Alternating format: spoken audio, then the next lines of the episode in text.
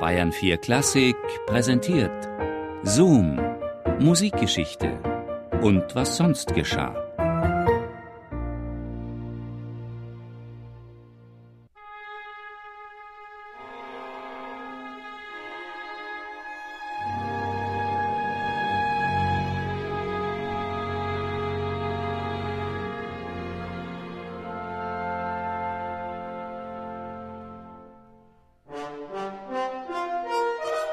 Meine Originalität kommt daher, dass ich alles Gute, das ich gesehen und erkannt hatte, sofort nachgeahmt habe. Und das selbst dann, wenn ich es noch nicht bei anderen gesehen hatte.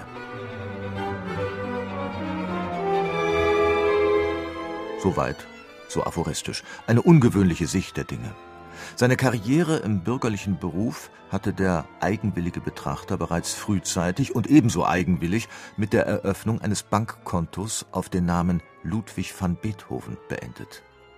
Ein ehemaliger Bankangestellter, als Komponist ein Autodidakt, sprengte bald die Fesseln der Tonalität. Schönbergs Musik und Schönbergs Bilder, da muss einem ja zugleich das Hören und Sehen vergehen, kursierten im Herbst des Jahres 1910 Gerüchte in Wien.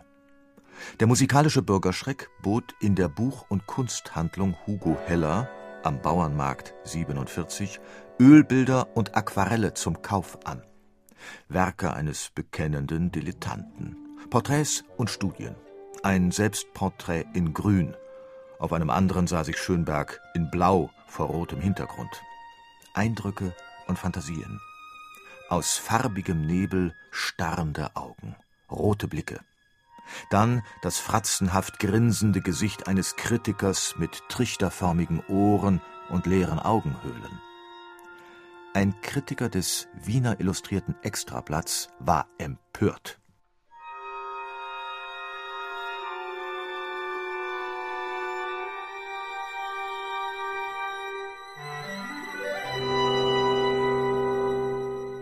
Malt er.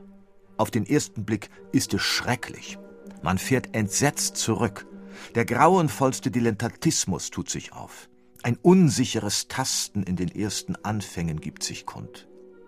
Hat sich das Auge von dem ersten Angriff all dieser wogenden, quirlenden, verschmierten, versulzten, versoßeten Gräuel erholt, hat es sich einsehen gelernt, so erschließt sich das tief zugrunde liegende Talent, eine auf schlammige Irrwege geratene, fantastische, bizarre, eigenwillige Gestaltungskraft, die sich in den Mitteln vergreift.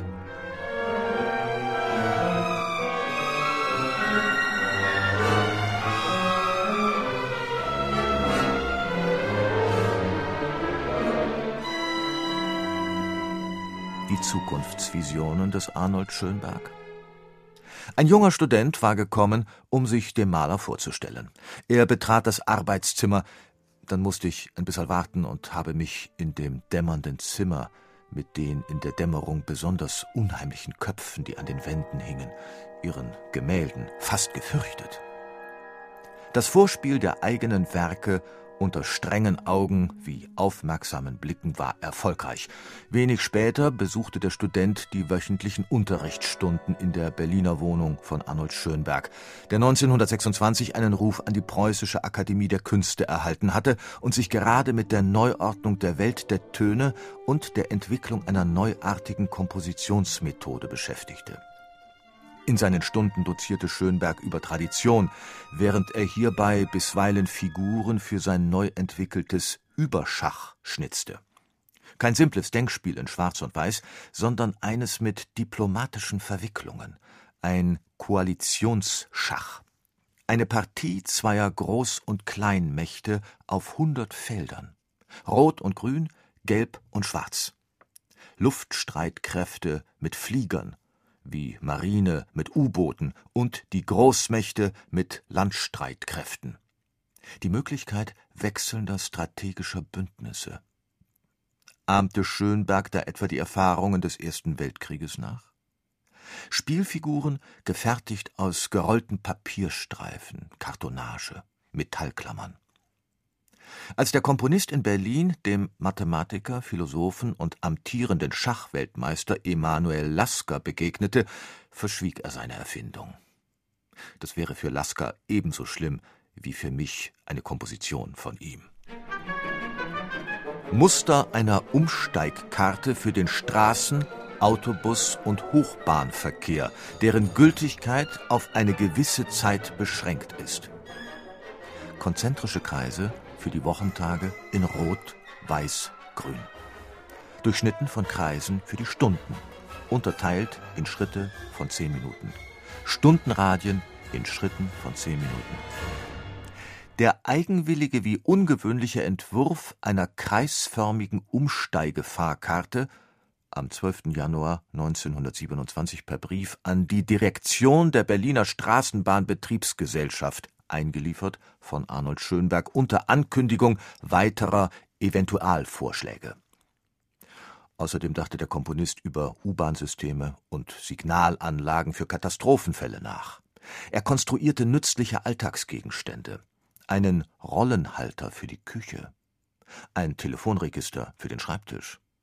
Eine flache Zigarrenschachtel aus Sperrholz verwandelte er kurzerhand in das Modell eines aufklappbaren Clubhausschranks.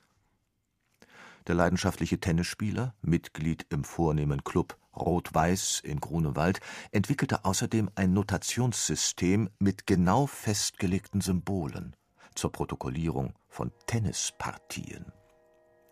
Außerdem erfand Schönberg eine Vielzahl musikalischer Hilfsmittel: Zwölfton-Rechenschieber, Feder- und Bleistifthalter oder Rastrale zum Ziehen von Notenlinien.